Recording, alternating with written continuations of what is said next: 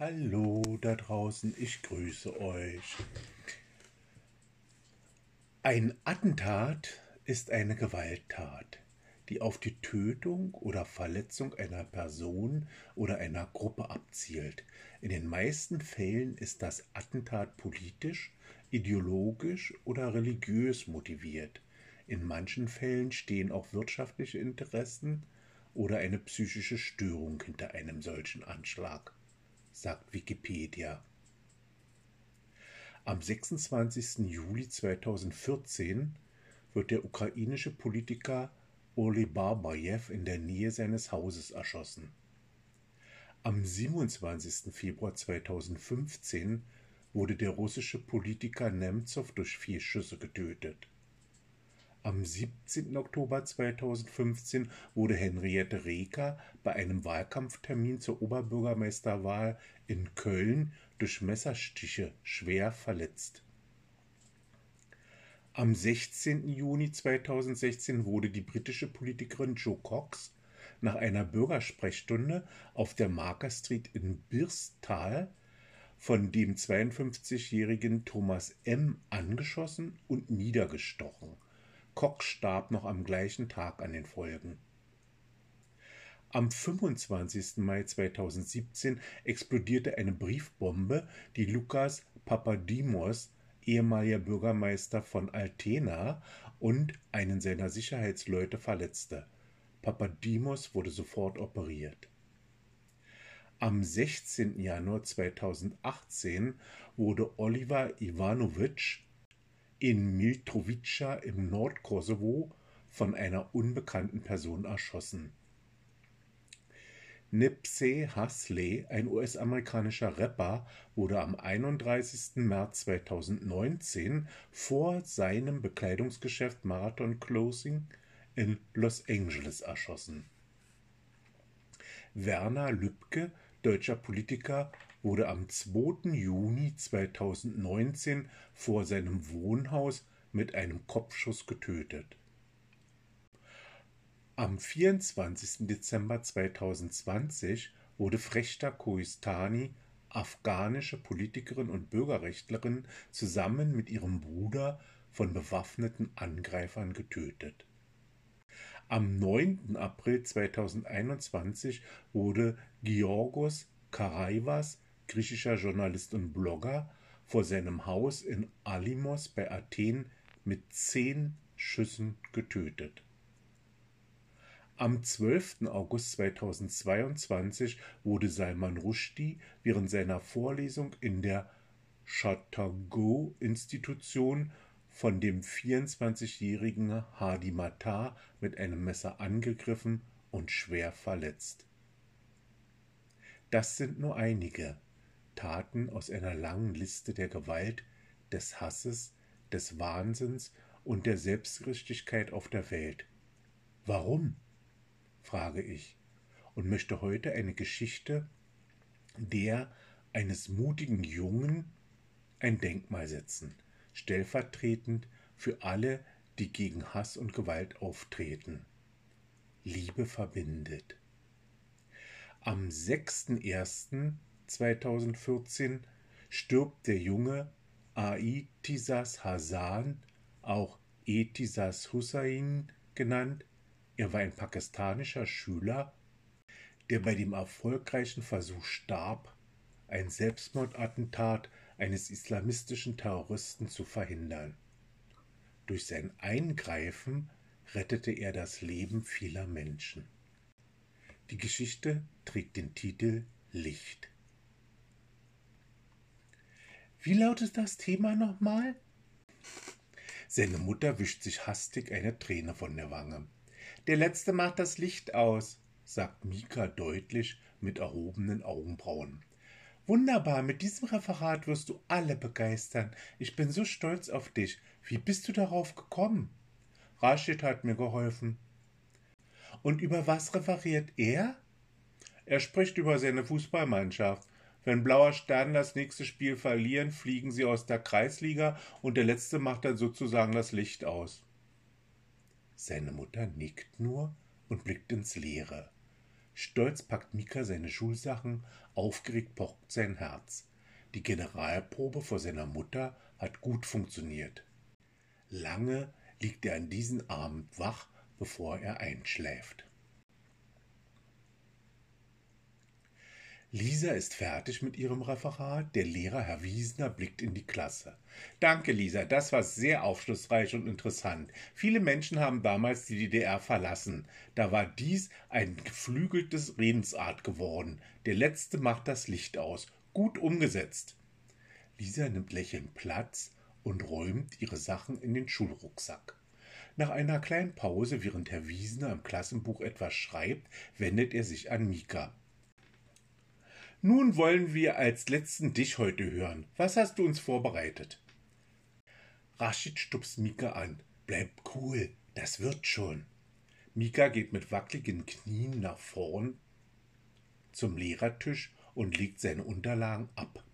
Dann dreht er sich zur Seite, schaltet die Beleuchtung ein und begibt sich danach zu den Fenstern, um die schweren schwarzen Vorhänge zu schließen. Herr Wiesner kommentiert Ah, du machst es aber spannend. Mika steht nun vor der Klasse und betrachtet seine Mitschüler, die ihn regungslos ansehen. Er greift nach seinem Heft und blättert es auf. Stille. Ich erzähle euch die Geschichte eines Jungen, der in unserem Alter war und in Pakistan zur Schule ging.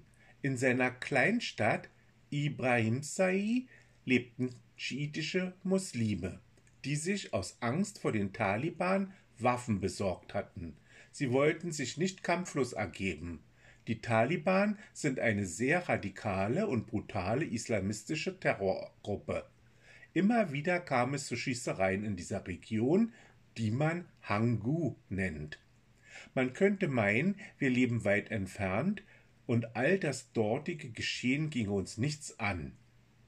Doch ich denke, wir erleben jeden Tag auf unserem Schulhof Schimpfwörter wie Kanacke, Kartoffel, Schwuchtel oder Behinderter. Mitschüler unterschiedlicher Ansichten und unterschiedlicher Religionen oder Herkunft beschimpfen sich gegenseitig. Ich finde das voll uncool und unsportlich. Und Terroristen versuchen auch uns hier in Europa, die Bevölkerung aufzuhetzen und in Schrecken zu versetzen. Aber hört von diesem Jungen, was er erlebte? Sein Name ist Aiti Sas. Mika hält ein Foto des Jungen hoch und beginnt vorzutragen.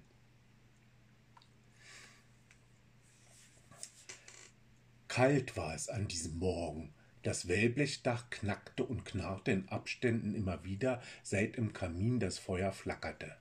Aitisas war spät aufgestanden. Seine Mutter schimpfte, als er noch auf seinem Teppich kniete und betete. Aiti, beeil dich, du musst doch die Hühner aus dem Stall lassen und dem Hund Wasser geben. Mach jetzt endlich. Der Junge hatte seine Schuluniform schon an und rannte nun hin und her, hinaus und herein. Zwischendurch trank er von der Milch, die seine Mutter hingestellt hatte, und versuchte, nichts zu verschütten. Er erledigte alles. Dann umarmte er seine Mutter, die ihm Paratas in den Ranzen steckte. Seine Mutter hatte in der Nacht unruhig geschlafen. In den nahen Bergen waren immer wieder Gewehrsalven zu hören gewesen. Wann kommt Papa wieder nach Hause? fragte Haiti und unterbrach ihre unruhigen Gedanken. Seine Mutter seufzte. Du weißt doch, dass er für uns in den Emiraten schwer arbeitet und Geld verdient. Er kann nicht so bald kommen. Nun lauf aber und sei ein braver Sohn. Inshallah, alles wird gut. Sei fleißig. Aiti umarmte sie und versicherte, sie solle sich keine Sorgen machen. Es, er wird sie in allem unterstützen und ein guter Sohn sein. Dann rannte er los.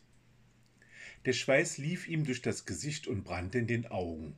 Lupo, der Nachbarshund, kläffte am Zaun. Der Gegenwind war eisig in seinem Gesicht wie Nadelspitzen. Durch den dichten Nebel konnte er nicht die Berge am Horizont sehen. Er lief keuchend über den Hof und nahm dann zwei Stufen auf einmal die Treppe hoch in die erste Etage. Die Tür war schon zu. Sein Herz stockte, dann klopfte er. Er atmete mit einem Stoß aus, eine Stimme dröhnte Ja. Jetzt benutzte Aiti die Klinke. Du elender Esel, wann fangen wir hier an? Denkst du, wir warten alle auf dich? Meinst du, ich erzähle dir nun alles noch einmal von vorn? Meinst du, wir sollten uns nach dir richten mit der Zeit? Wo ist dein Respekt? Wo ist dein Anstand? Geh in den Hof und melde dich bei mir persönlich mit einer Entschuldigung vor der nächsten Unterrichtseinheit. Raus, raus! Wenig später fand er sich im Hof in Gesellschaft zweier anderer Mitschüler wieder, die ebenfalls nicht pünktlich gewesen waren. Mit versteinerter Miene kickten sie Kiesel über den Schulhof und wussten, dass es noch Ärger geben würde. Nicht nur der Lehrer würde ihnen eine Rede halten, auch zu Hause gäbe es erneut Stress. Keinen Schatten gab es in dem Hof. Die Sonne bestrahlte das weiße Schulgebäude wie ein Scheinwerfer die Tanzszene eines Bollywood-Filmes. Es war eine unechte Sonne, die nicht wärmte. Den Nebel hatte sie jedoch inzwischen ächzend aufgerissen. Die Kälte zeichnete auf der beigen Schuluniform glitzernde Flächen. Mann, ey, das ist doch scheiße hier. Unsere Uhr ist nachgegangen, bestimmt wieder die Batterien alle, und ich darf heute nicht zum Cricket zur Strafe. Einer der beiden war besonders wütend. Nun kam noch ein Schüler angeschlurft. Hinter ihm stieb gelblicher Staub in schwachen Wölkchen auf, den er bei jedem Schritt aufwirbelte. Er trabte extrem langsam auf den Hof, als wüsste er, dass er gar keine Chance mehr hatte, ins Klassenzimmer zu kommen. Die drei Jungen sahen sich an. Kennst du den? Nein, keiner hatte ihn je gesehen. Die drei stellten sich nebeneinander auf. Wie Halunken in einem Western sahen sie zu dem fremden Jungen hinüber, der auf sie zukam. Etwas blitzte in der Sonne. Aus seinem Hemd hing Kabel heraus. Unter dem durchgeschwitzten Stoff der Schulkleidung zeichneten sich rechteckige Flächen ab. Da stimmt etwas nicht. Warum schwitzt er bei der Kälte so? Der Fremde sah sie auch nicht an, hatte den Kopf gesenkt. Die Jungen waren sich ohne Worte einig, der gehörte zu den Taliban. Aitisas sah seine zwei Mitschüler rennen. Nein, das geht doch nicht. Wo rannten die Idioten jetzt hin? Äh, rief er laut. Der Junge, der aus der Nähe betrachtet kein Schüler mehr sein konnte, knurrte Verpiss dich. Der Mann sah ihm direkt in die Augen. Er war vielleicht 22, 23 seine Augen leer wie ausgelöffelte Eierschalen, sein Mund geöffnet. Dann lief er an ihm vorbei in Richtung Schultür. Aiti bekam kaum Luft. Bleib stehen! Stopp! Keine Reaktion. Kurz überlegte er, ob er auch weglaufen solle, denn das war ihm zu gefährlich hier. Er dachte an seine Freunde, an seine Lehrer, was würde passieren. Er nahm einen der größeren Steine auf und warf ihn nach dem Fremden. Das hilft bei Schakalen auch, wenn sie an die Hühner wollen. Und zielen kann er. Er traf den Mann am Kopf. Dessen Hand schnellte hoch an die Wunde und er schrie auf. Er wankte. Aus der Wunde lief Blut über die Wange des Fremden. Aite schrie nun auch. Bleib stehen, du Arsch! Was soll das? Was haben dir die Menschen getan? Im Namen Allahs sei friedlich! Dann lief der Mann schnell. Aiti rannte ihm nach. Wenige Meter trennten die beiden. Er musste den Kerl umhauen und die Kabel herausreißen. So hatte er es in einem Actionfilm gesehen. Er warf sich mit aller Wucht auf ihn. Wie in Zeitlupe fielen beide Körper um, kamen dem steinigen Boden näher. Dann lagen sie im Dreck. Sie wälzten sich hin und her. Der Mann war stark, wehrte sich. Aiti war auch stark. Aiti drückte den Kopf des Fremden in den Kies. Der ruderte mit den Armen und versuchte, etwas zu greifen. Dann ein Lichtblitz und der folgende Knall donnerte gegen die Wände der Schule und echote in den Bergen. Mika holt tief Luft. Seine Stimme klang laut und gehetzt. In der Klasse war es so leise, als wäre niemand mehr im Raum. Mika sieht wieder auf seine Seiten und liest weiter. 2000 Menschen hielten sich in dem Schulgebäude auf, in dem nun alle Fensterscheiben eingedrückt als ein glitzernder Splitterteppich am Boden lagen. Niemand war im Haus verletzt, eine riesige Staubwolke sackte in sich schwer zusammen, senkte sich auf den Hof. Der Attentäter war tot. Aitisas starb an den Folgen im Krankenhaus. Sein Vater, der zur Beerdigung nach Hause kam, meinte, mein Sohn hat seine Mutter zum Weinen gebracht, aber er hat hunderte von Müttern davor bewahrt, um ihre Kinder zu weinen. Mika holt Luft und spricht weiter.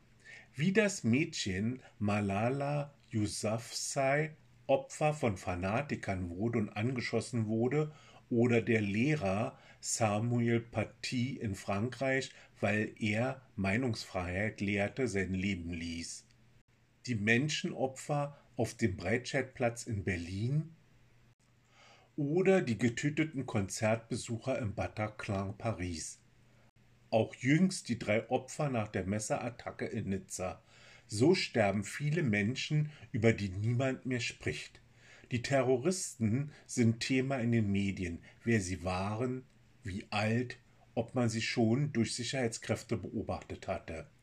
Wir jungen Menschen aber sind verantwortlich, Toleranz und Nächstenliebe zu leben und dürfen nicht wegschauen, wenn jemand Hass predigt oder hetzt, sonst erleben wir das.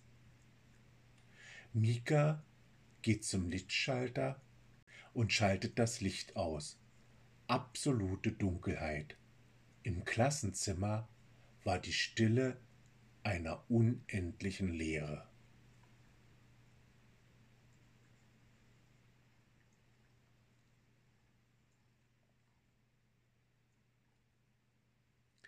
Im Internet könnt ihr mehr über das Leben von Opfern und Widersachern von Gewalt erfahren.